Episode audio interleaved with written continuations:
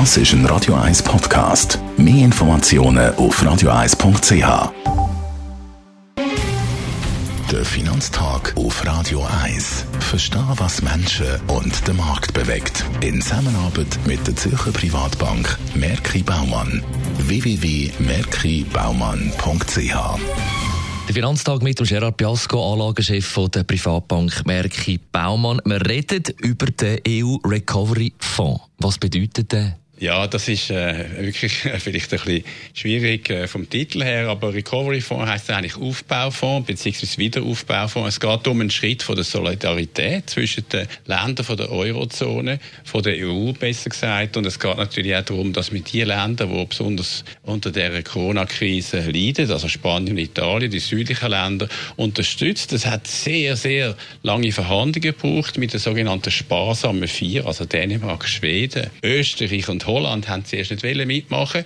Aber am Schluss hat man sich darauf geeinigt, um wirklich ein grosses Paket zu schnüren, dass 390 Milliarden Geldmittel, staatliche Zuschüsse von der EU an die Länder, die betroffen sind, gehen und dann noch zusätzliche zinsgünstige Darlehen auch gesprochen werden, das ist eindeutig eine Konjunkturstimulierung für die EU. Länder, die betroffen sind, das schon erwähnt, Italien, Spanien, sind das die, die eben von dieser EU-Initiative jetzt profitieren?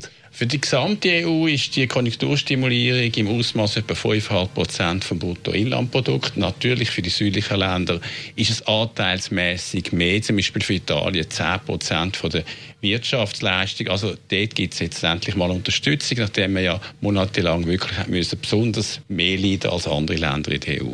Wie Blick in die Zukunft, was hat das für Auswirkungen?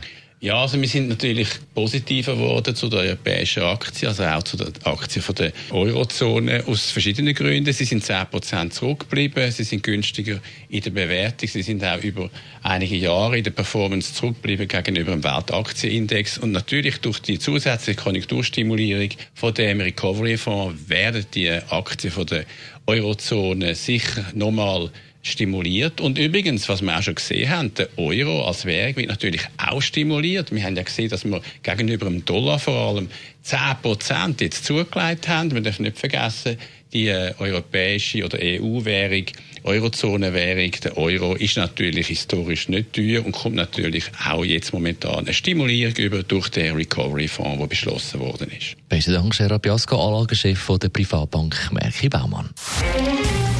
Der Finanztag gibt es auch als Podcast auf radioeis.ch. Präsentiert von der Zürcher Privatbank Merki Baumann. www.merkibaumann.ch Und jetzt lassen wir die Sonne auch durchs Radio scheinen mit der Gypsy King Soy und im Anschluss Zusammenfassung. Das ist ein Radio 1 Podcast. Mehr Informationen auf radioeis.ch.